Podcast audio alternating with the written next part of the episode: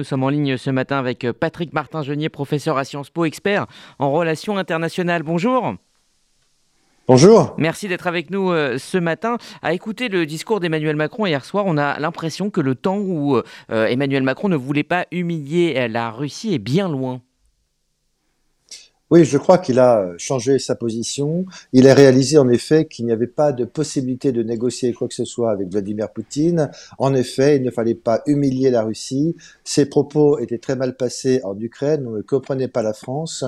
Et donc, je crois que le président de la République a réalisé euh, que ses tentatives de discuter avec Vladimir Poutine pour le faire s'asseoir autour d'une table de négociation, et c'était des tentatives vaines, il ne pourrait pas y parvenir. Par conséquent, alors même qu'il continue à maintenir un canal diplomatique euh, avec la Russie. Aujourd'hui, l'heure est à la guerre, l'heure est au soutien à la fois politique, stratégique et militaire de l'Ukraine, et c'est ce dont a besoin aujourd'hui en effet euh, Volodymyr Zelensky.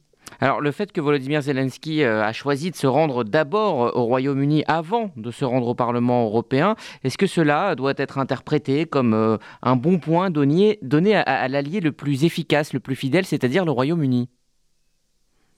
Écoutez, je ne sais pas s'il s'agit de donner des bons points, mais en tout cas, effectivement, on peut dire que Volodymyr Zelensky a le sens de la hiérarchie politique. Le message politique est très clair. Aujourd'hui, le principal allié, ce sont les États-Unis. Les États-Unis, ce sont les chefs de la coalition internationale pour euh, la libération de l'Ukraine. Et d'ailleurs, le premier voyage du euh, chef de l'État ukrainien, c'était à Washington. Et vous savez qu'il avait aussi rencontré à son retour le premier ministre polonais.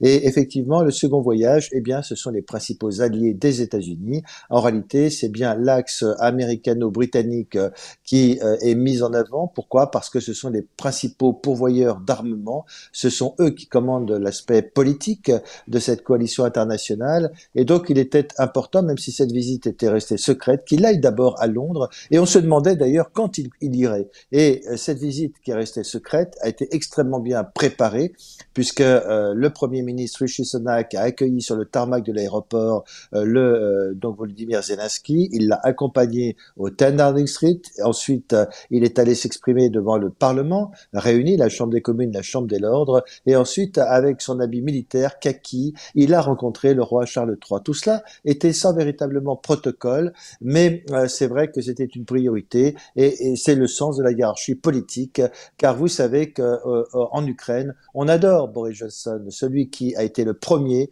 à demander de l'aide militaire à l'Ukraine. Il y a été à plusieurs reprises lorsqu'il était Premier ministre. Et à Londres, en effet, Rishi Sunak a rendu un hommage appuyé à l'ancien Premier ministre qui était présent. Donc manifestement, c'est une hiérarchie politique dans les visites, euh, avant celle de Bruxelles demain, mais il était très important euh, qu'il se rende aussi à Paris. Euh, et, voilà, donc c'est un geste politique également vis-à-vis de la France qui a compris qu'il n'y avait plus de concessions à faire à Vladimir Poutine.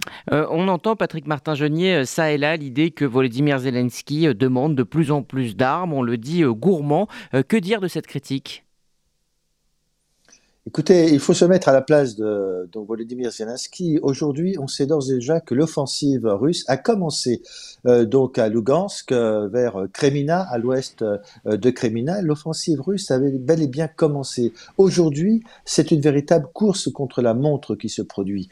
car en effet, si l'arrivée des armements, si l'arrivée des chars, des missiles tarde, bien évidemment, eh bien c'est quelque chose qui pourra être extrêmement préjudiciable à l'Ukraine notamment sur la ligne de front euh, dans Lugansk. On sait que la Russie, Vladimir Poutine, veut lancer une nouvelle offensive. Et encore une fois, euh, ce matin, l'Institut pour la stratégie de la guerre du Royaume-Uni dit que cette offensive a commencé. Et donc aujourd'hui, il est urgent de faire acheminer des armes.